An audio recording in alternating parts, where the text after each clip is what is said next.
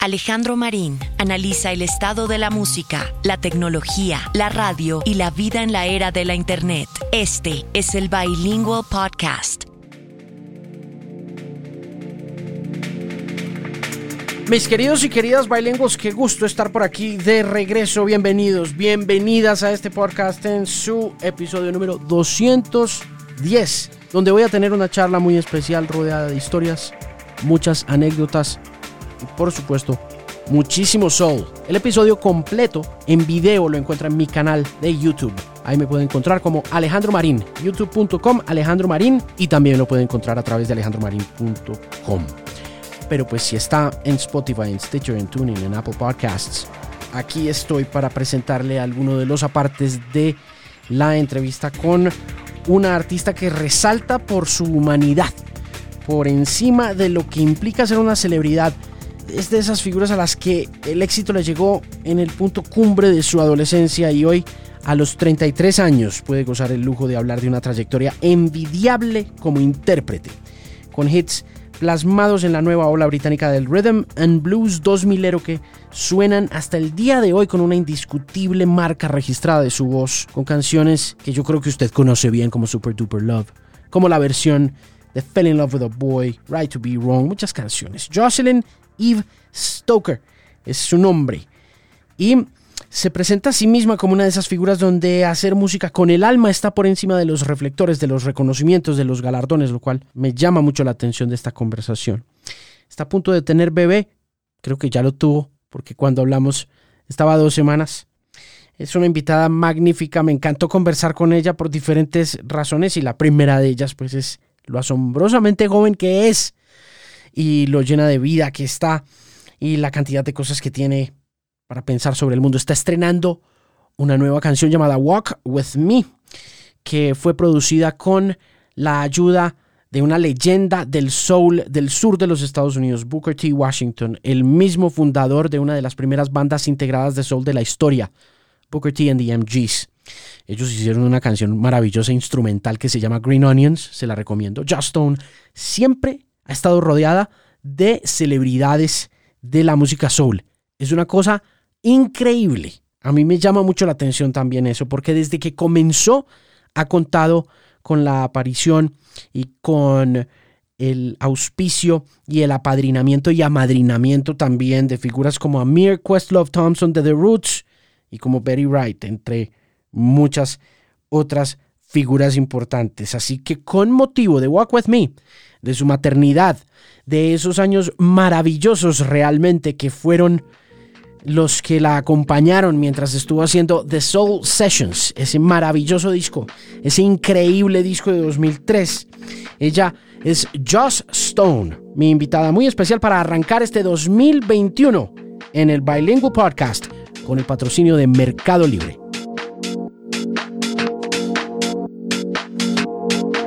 My goodness, it's great to see your face. Oh, it's lovely to see your face. You are looking like a million dollars, I must say. Oh, really? Gosh, I don't feel like it today. You're very kind. Why didn't it feel like it today? I've been you, you've been doing promo, you've been doing these great shows, you've been performing yeah. the song. I mean, I have. It's because I'm growing a little person in my belly.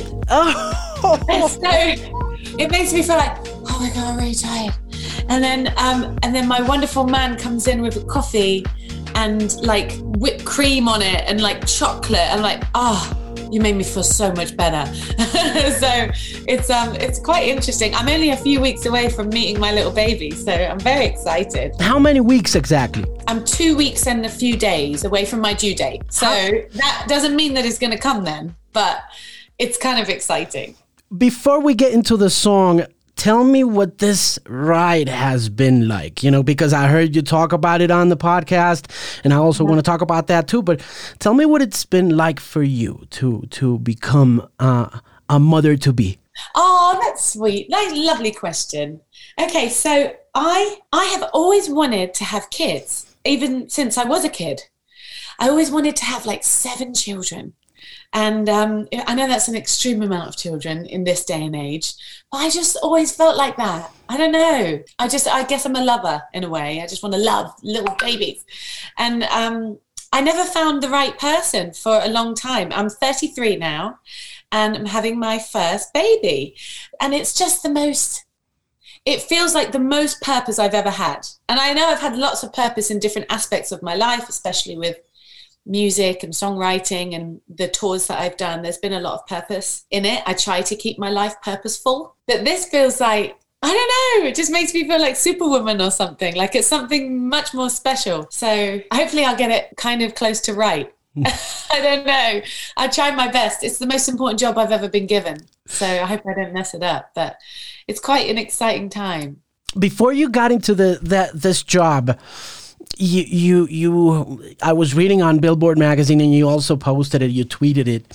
And it, and it was amazing because I, I was so amazed at the fact that, that, that you're only 33 years old, man. I mean, it's like, dude, it's been I've been around. I've been on the radio for 20 plus years. I oh, was. Oh, well, have you? Yeah. you're so young. I can see you. How old are you? I'm 45. No way. Oh yeah. Oh my god, you have a baby face. you look like 25, like 27 or something. Yeah, well, th- I'm flattered. I'm flattered nice. to look younger. Very but yeah. but then you know, I remembered when you first released the Soul Sessions. You know, you were like, how old were you? 16, 17? Yeah, something like that. I think I feel like it came out when I was 16. Yeah, something like that. Because I, I remember I was signed at 14. I was signed really, really early. Um, so that's why, you know, sometimes I do interviews with people and they'll be like, "So what are you like 45 now?" I'm like, "No, I'm not for this this was when I was about 27." I'm like, "Hang on a minute." And I said, "No, I'm not 45, I'm 20." Or whatever it was I was. And they said, "Yeah, but I've been listening to you for years." So I suppose because I started so young, people think I'm ancient. but I'm not. it does make me laugh. I quite like it really. I know. I think it's crazy because uh, you started at such a young age and i want to ask what it was like you know if, if you would like to reminisce about those times and about the major the massive success that you went through because the soul sessions was this breakthrough record. You know it was something that happened before so many other people got into soul you know you were like 14 15 years old working with your with your songwriter friend and and what was that like well, I suppose for me, I'd never had another job because I was so young. I went from school, which I didn't really enjoy so much, and I wasn't really interested in going there, um, to this job that I still do today. So I didn't have anything to compare it to. I was like, okay, so this is work, you know, and my my dad and my mum had instilled good work ethic. So, you know, the record labels, they just ragged me pretty hard. They just had me do every interview in the bloody sun and um and touring and singing live and all of that just happened immediately there wasn't there wasn't a period that I can look back at and go, oh, that was the year that I was figuring things out. That is not what happened. I had to just do it, like head first, even before I figured it out. It was like, right, okay, you're a baby, you can sing, go. And that was it. You were on stage in front of thousands of people immediately. So yes, that is terrifying. And yes, I was terrified. And I did a lot of like, you know, shaking in my boots and bursting into tears. But that's what we all do when we're young, no matter what we're doing. Um, yeah, it's really hard for me to compare it because I have literally nothing to compare it to. It's just a lot of hard work. And now I feel like I found a balance because I've chosen the bits that I really love and I do a little bit of the stuff that is like the work part. But I've balanced it now. So you've got like the love and the joy of collaboration and writing and music and performance that's like a good 70% of my job. And the rest is, you know, the work, bits and bobs. You've got to do photo shoots. I avoid those, haven't done one for years. but, um, you know, bits that you don't like, you have to because otherwise you wouldn't have a job. But you don't have to suffocate yourself in that crap, you know? So I've learned and I feel lucky because I got to learn very early and very head first, you know? It was okay. It was a baptism by fire. It must have been hard. I mean, um, like I don't know how you. I don't know how you process being a a, a, a, a teenage celebrity. It, it's like the very first time yeah, I, I, get in touch with someone who became one at such an early age. Yeah, that that is the bit that I disliked, like massively, and I think that you do not have to do that. So, yes, there needs to be a certain amount of exposure in order for people to come to your show, right? Otherwise, no one's going to come If they don't know that you exist, no one, literally nobody will come. So I go back to the balance. You do not have to be this massive celebrity. You don't have to ruin your life. I mean, I like to go to the shops and buy my groceries and not have everyone be weird. I enjoy that part of my life. It's actually one of my favorite things to do is to go to the grocery store. I like it. And I don't want everyone to be weird.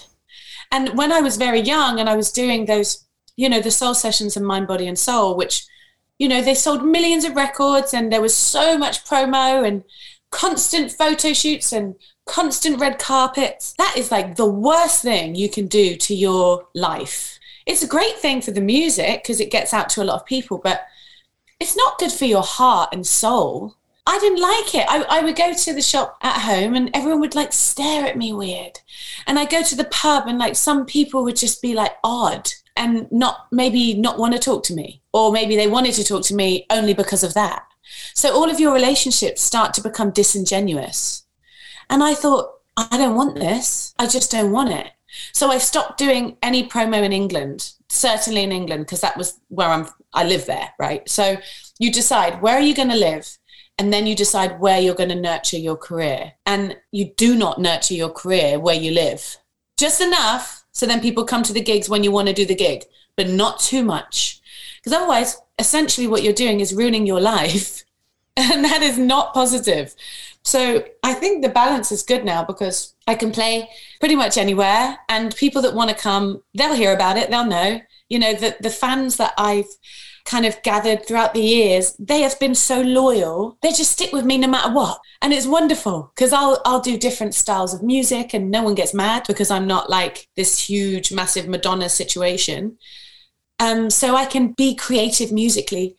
And the people that are the fans, they're just with you no matter what. And it's just a lovely, it's a lovely feeling, but it's more homegrown. It's more smaller. I like it better this way. Sure. It's yeah. it, it must it must definitely be better.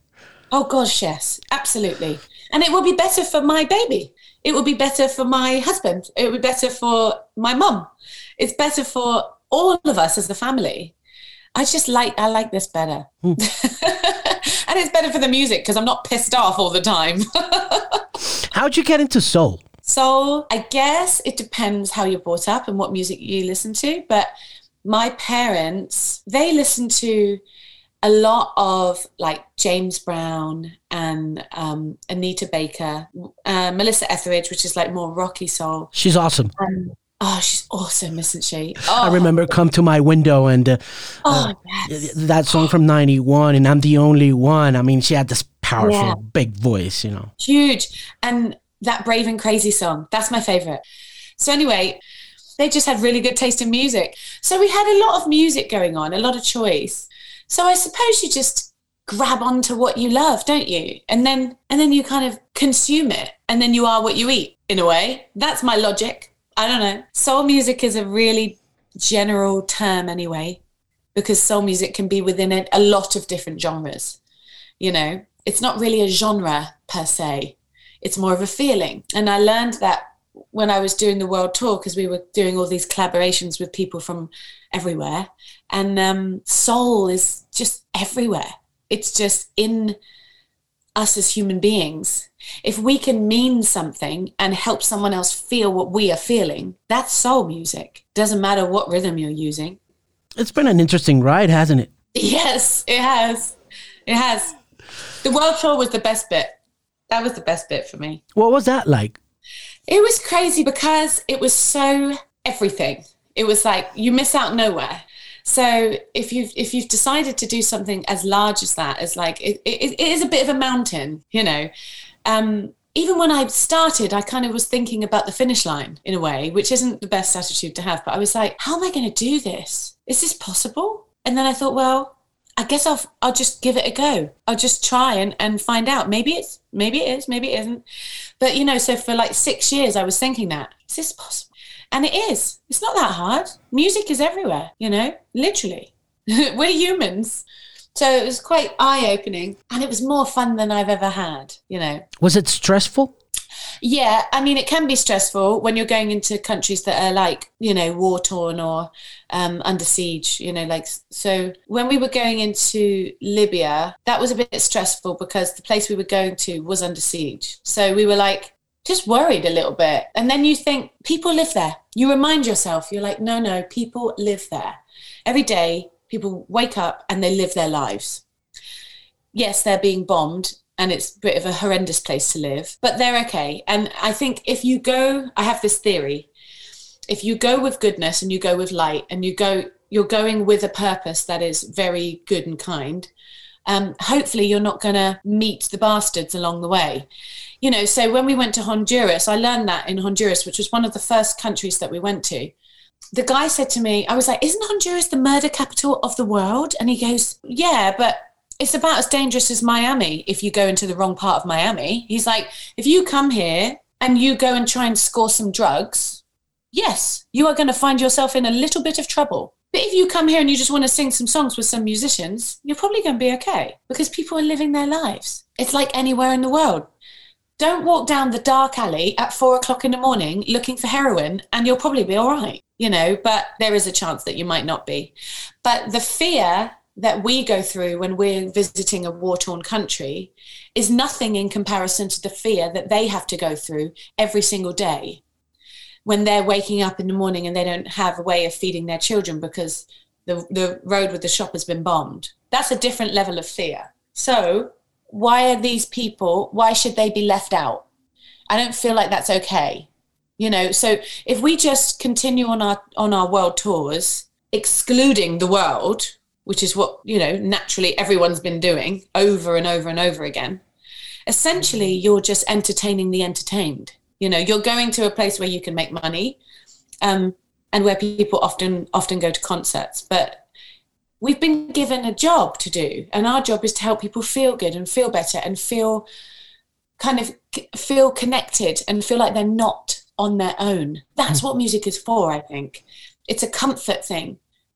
So, you know, we went to Turkey about a week after they had that coup, and uh, it was in Istanbul. And we were we were going to do this festival, and every single band on the festival, I think bar one, they all cancelled. And the um, the promoter was like, "It's okay here. I promise you, I wouldn't tell you that it's not okay. You know, you have to listen to the advice of the people on the ground. She said, I spoke to her on the phone. I said, "Are you are you sure that it's safe for me to bring my band? You know, because not just me. I'm looking after everyone." And she said, "You have my word. Everything is good. The coup is over. It's done. It was last week.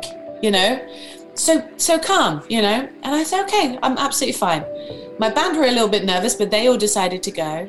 And I remember her being gutted because everyone's cancelled. Anyway, I'm playing this gig and I'm singing, and then in between the songs, I these I think this woman like stood up. She was like, "Thank you, thank you so much for coming. Thank you for not abandoning us." And then people started saying, like, screaming this out, like we were let, we didn't want to be left, or whatever it was they were saying. They were like, they don't want to be on their own. And the same thing when you go to Venezuela, they don't want to be on their own. They're in a shit situation. And I know I'm just a singer and I can't do anything to fix anything really. But I can help people feel okay, even if it's for 45 minutes or an hour. So that's the job. And that's why I like the world tour more than anything I've ever done.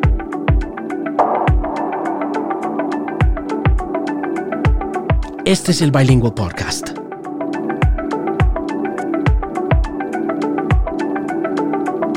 it's it's hard to be positive in, in tough times, but it's but it's yeah. also an interesting take on, on life. And uh, that's my next question. It's got to do with happiness. I was listening to your podcast with the guy. Oh, was, was it Mo Gawdat? Yeah. Yeah, isn't he lovely? Yeah, he's a pretty cool man. Yeah, because he sounds cool. so down to earth. Yeah, and uh, he he makes a lot of sense at a time where you got a lot of false prophets, you know, going on and, and preaching, oh. you know, the, the, the gospel of happiness in these turbulent times. And I wanted to ask you about what it's taken for you to achieve uh, happiness, not necessarily as a, as a, as a permanent state, because we all know that you, yeah. you can't. No, but, you can't. but, and we wouldn't want to really. I think so too. But, um, also being a musician and understanding that you know I was yesterday uh, was the anniversary of Donny Hathaway's suicide. You know, he, oh, was it? Oh yeah, gosh, yeah, and oh, and, wow. and I was thinking about you know all the beautiful music that he performed, all the yeah. stuff that he did with Roberta Flack, and all that stuff that was uh-huh. so uh, so touching, and that came, you know, uh, as R and B and soul, and I and I was thinking about what the contrast of making people feel happy or uh, people feeling grateful for what you do versus dealing with your own personal demons, writing yeah. those songs. Uh, do you believe that a musician or an artist such as yourself uh, really has to deal with these demons in order to come up with brilliant music or great songs like the ones you keep putting out? Yeah, um, definitely not. So I love your question because you've really thought about it. And I think pe- not often people don't think about that. You know, I don't know. We we consume a lot, right? So I'm the same. I you know listened to certain music for years and never really thought about the artist or never really thought about um, the general disposition of that person. And um, I think that's a shame because you go to think about Michael Jackson or Amy Winehouse.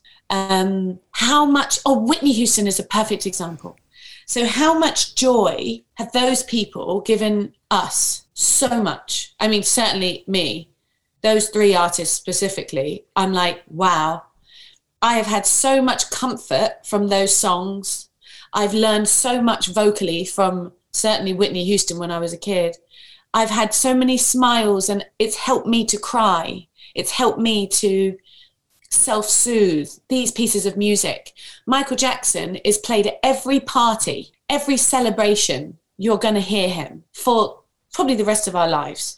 But how happy are they? How happy were they? I don't think very happy at all. And I don't think that's fair. Why did no one care about them? When they cared so much about giving happiness to us, why didn't anyone care? They just, it, it's like the energy just got sucked out of them and it's it was kind of stolen in a way and then there was nothing left for them. And i just feel like no this isn't right. This is not right. You know so i've had some writing sessions with some people that i'm very close with and there's this one chap and i won't name him because you'll know him but um we had this little argument about that um and I remember he started like this this kind of fight, not a physical fight, but like an argument. And I was like, why are you doing this? We were writing and recording at the time. And you know, we were drinking or whatever. And then I noticed like every night at a certain hour, he would just start an argument. Why are you doing that? Like, this is really stressing me out, man. Like, you never did this before. Anyway, it ended up getting really like too intense. And i ended up writing him a letter saying like something's going on here. I feel like you're trying to upset me and that's not who you are. Anyway he had this deep conversation with me and he said joss i really think that in order to make good music that is that will stand the test of time i think there needs to be some friction. And i think there needs to be more upset um, because if you look at Marvin Gaye or Donny Hathaway and people like that, they were upset and they were on drugs or they weren't, you know, maybe Donny wasn't able to come out. Like there is this huge drama that surrounds those pieces of music. So he was trying to nurture the pain and he, he genuinely thought that that's how you get good music. I know another artist that was a very big fan of Marvin Gaye he decided to start taking drugs because that's what Marvin did. And, you know, Marvin Gaye's dad shot him. I don't know why. I mean, I'm sure there's many different stories or reasons why, but I cannot imagine that that was a happy life. But I, a million, million, bazillion percent do not believe that that's why he was a good singer. I just don't believe it. I have I've made very conscious decisions to try and be happy. I think a sick nurse cannot heal anyone. I think you have to try. I mean, yes, I have. I'm a very emotional person, and some days I do just burst into tears for no good reason. That's me, but it doesn't mean I have to be um, putting drugs before music or deliberately trying to have drama. We've got enough drama. We we don't need to add to it. That's first of all, that's fake, and then nothing about it is real whatsoever. But to think that you have to make it up, there's enough drama in this life. You do not have to add to that. You do not have to feel that you are not valid as an artist because you laugh a lot. That's a good thing, you know? So I think, yeah, the encouragement of the drama is is the biggest problem that we have today in general. Not just in music, but in conversation, in politics, online, in all different forms of art, in the office, in our friendships. That that obsession with drama is the thing that makes life miserable. And I just don't buy it, man. I'm not into it. And so far, I'm doing okay without it. I know I have my days, but it's okay. We don't need that shit. Nope. I think it's great. I think it's great what you say. Listen, um, I have five more minutes to talk to you. So, um, yeah. so here I go. Walk with me. What was it like to record this in the midst of this whole thing, and how did the events of the world influence the way you wrote Walk with Me? Yeah, so Walk with Me was originally a song written by Jonathan um, Shorten. So Jonathan is a writer that I've worked with since I was a little girl. I actually wrote Jet Lag with him, which is one of the first songs I really had a hand in writing. Um, so I kind of learned how to write with Johnny. Um, and he did the music, and a chap named Connor Reeves, he did the lyrics and the melody with me. So he really taught me a lot. And then through the years, I've just worked with Johnny a lot because Connor's off doing his bits and bobs, and every now and then we work together. But it's really been me and Johnny. Anyway, so he comes to Brooklyn uh, last year where I was living, and we just randomly were just writing just because I needed to write some new songs, really. And he goes, "Hey, Chelsea, I've started singing." I was like, "You what? After all these years, you started singing?" He's like, "Yeah, I started singing. I've started writing lyrics." Like, oh, let's hear some. And he goes, I have this one song. I think you're going to like it. So he plays me Walk With Me, which really was a love song. And I was like, wow, Johnny's voice is really good. I didn't even know that it existed underneath that sweet little demeanor where he just plays keys, you know? So anyway, it's beautiful, this lovely, beautiful love song that is very much like a wedding song. That's the way that I could explain it. It's like walk with me through life, you know, down the aisle kind of kind of lyrics. And he was like, you know, I'd love it if you give it a go. Maybe you could write some lyrics to make it more you. And I said, okay. But as I was in it, everything started kicking off. You know, the world started falling to smithereens. And, you know, the pandemic happened, and then the George Floyd thing happened. And then that obviously created an abundance of drama and upset that just continued rolling and rolling and rolling. And then, I mean, it was just that year, wow, what a year. So I just thought, no, the issues, of course, we've got lots of issues which we can pinpoint and we can talk about all of the issues um, specifically. But I think the general issue, which is what I was just kind of saying to you about the, the, the negative negativity, the encouragement of negativity. That is the problem. I wholeheartedly believe it.